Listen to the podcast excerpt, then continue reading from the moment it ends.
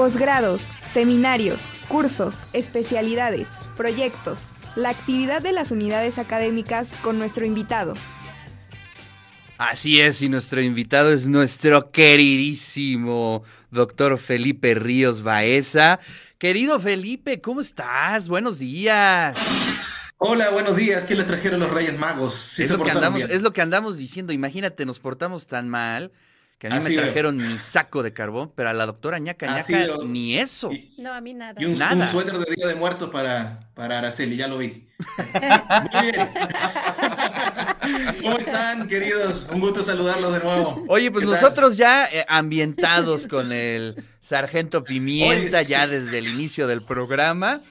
Y bueno, pues este, otro curso, otro curso que vas a impartir y eso nos llena de alegría pues indagar sobre estos productos culturales paradigmáticos sin duda alguna, Felipe. Claro que sí, sí, de, hecho me, emociona mucho que hayan proyectado ese video, es una cosa que yo vi, creo que yo tenía como unos 7, 8 años y nunca lo he, nunca me he recuperado, tanto así que ya en Notas al Margen, Espacio de Cultura, eh, vamos a arrancar este año con un taller largo de 10 sesiones dedicado a la historia y al legado, bueno, de la banda más importante del mundo, ¿no? Que, es, que es los Beatles.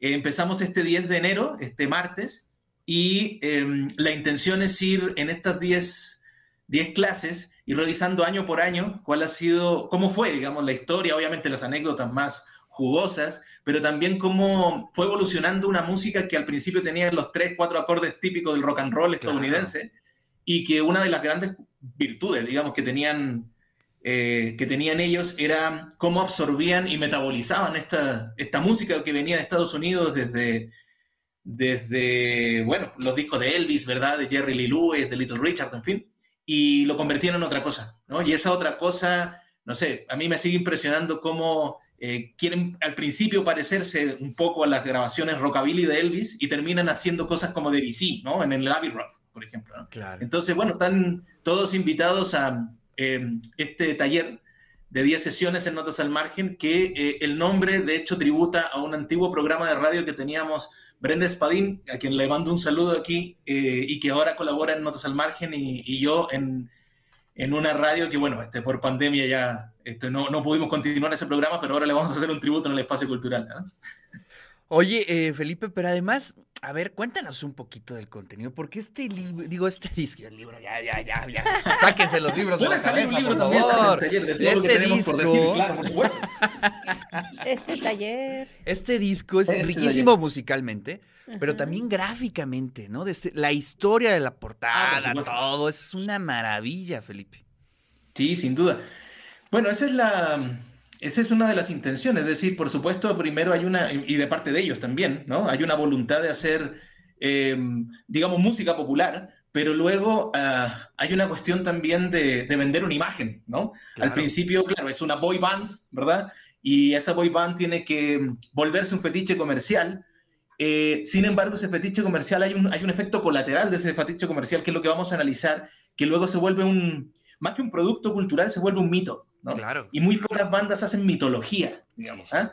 Eh, esto, por supuesto, eh, una de las cuestiones fantásticas que tiene es que los mismos cerebros de ellos, además de ser músicos, son tremendamente creativos en la parte de diseño, ¿no? En la parte de generar, no sé, un concepto como el, como el Yellow Submarine, ¿no? Como, como, el, como el submarino amarillo, o el mismo paso cebra de la Road, ¿no? Bueno, ahora mismo mostraba la portada de Sgt. Peppers que colinda, digamos, con una de las máximas eh, obras, máximos frescos del Cinquecento italiano, que es la Escuela de Atenas de Rafael, ¿no? O sea, eso quiere emular. Digamos, ellos eh, tenían pensado en un comienzo ser músicos, pero terminaron convirtiéndose en unos artistas integrales, ¿no? Entonces creo que, eso es... Oye, pero eh, muy, muy, muy, a tono también, o quizá ellos fueron los que pusieron ese ritmo.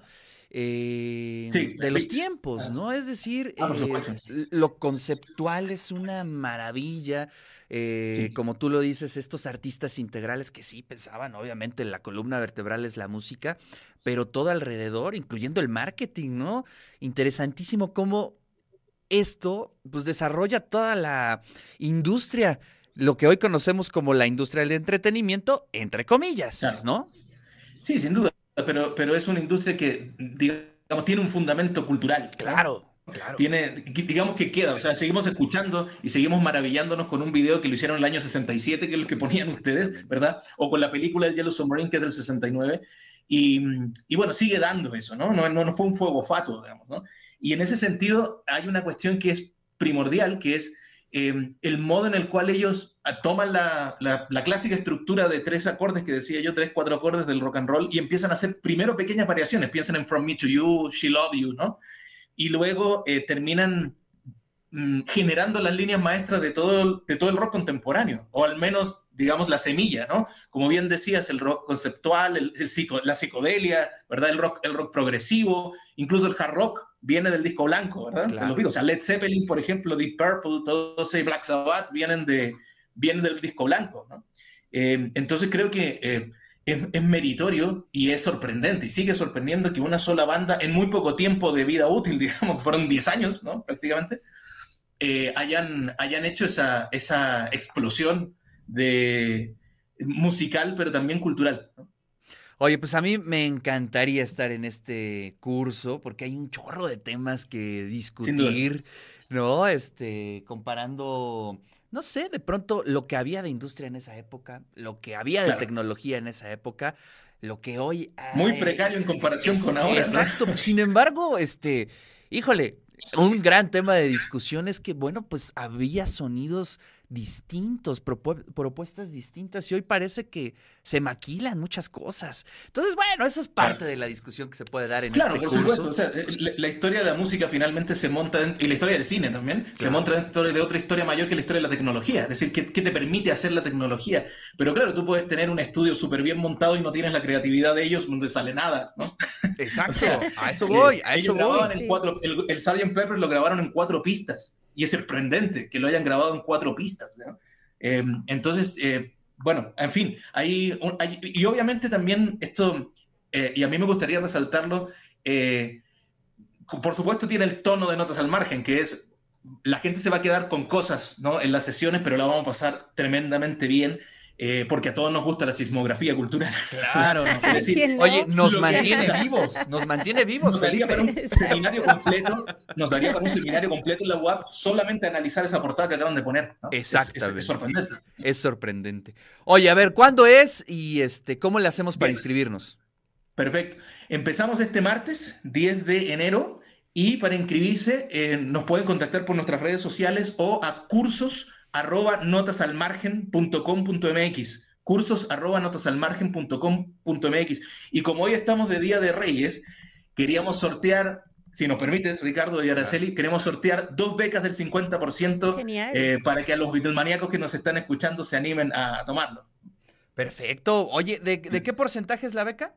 Del 50%, la mitad. 50% para la beca de este curso. Para los este, ya saben, nos escriben al 22 25 54 6163. ¿El costo total cuál es, Felipe? Es 2.250. Eh, Entonces, sí, es el costo total por las 10 sesiones, ¿no?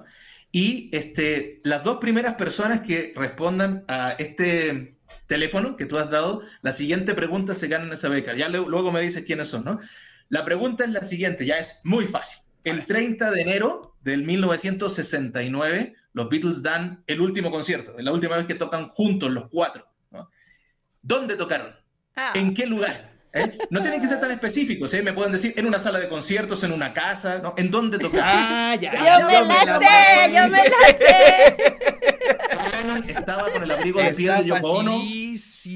Ringo estaba de rojo. Eh, George Harrison tenía unos pantalones verdes. Sí, sí, sí.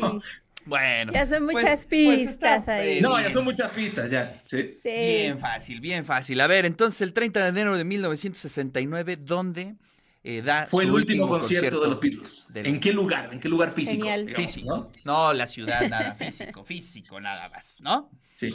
Bueno, dice acá Susi Tiburcio, ¿quiere entrar a la beca del curso? Pues sí, pero respondan la... Ah, ya lo respondió. Susi eh, Tiburcio dice en una azotea. Así es que. Exactamente. Esa ahí, está. ahí está nuestra becaria del día de hoy. Eh, Susa Tiburcio se lleva esta beca para entrarle al curso de los archivos secretos del Sargento Pimienta del ya luego me dicen, Felipe Ríos Baeza. Ya luego me dice la segunda persona. ah, son dos, son dos. Sí, falta uno. ah, la segunda persona que te responda. Oye, pero cambia la pregunta porque ya se nos, ya lo dije. Segunda pregunta, ya segunda difícil. A ver, va. ¿Cuál fue el músico indio que le ah. enseñó a tocar la cítara a George Harrison? ¿Cómo se llama ese músico? Es muy famoso. Hay que hacer investigación. ¿Eh? Músico el cuervo ya se lo sabe. le enseñó a tocar la cítara. bueno, ahí está. ¿Cuál es? Eh, ¿Cuál fue el músico indio que, eh, le, enseñó a tocar la cítara a George, Harrison? A tocar la cítara. Bueno, pues ahí está. Apu, dice Iván Ramírez. No.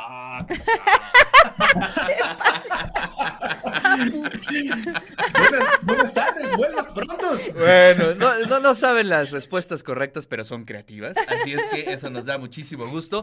Pero te pasamos el nombre, querido Felipe. muchas gracias por estar aquí en el De eso se trata. No, al contrario, muchas gracias y les mando un saludo a todos, a toda la familia NAM, en especial a Pablo Ramírez, que sé que me ayuda mucho, en mi partner aquí en el, en el espacio cultural y sé que nos está viendo ahorita. Y un abrazo a ustedes, por favor también. Pues ahí está la invitación de nuestro querido doctor Felipe Ríos Baeza.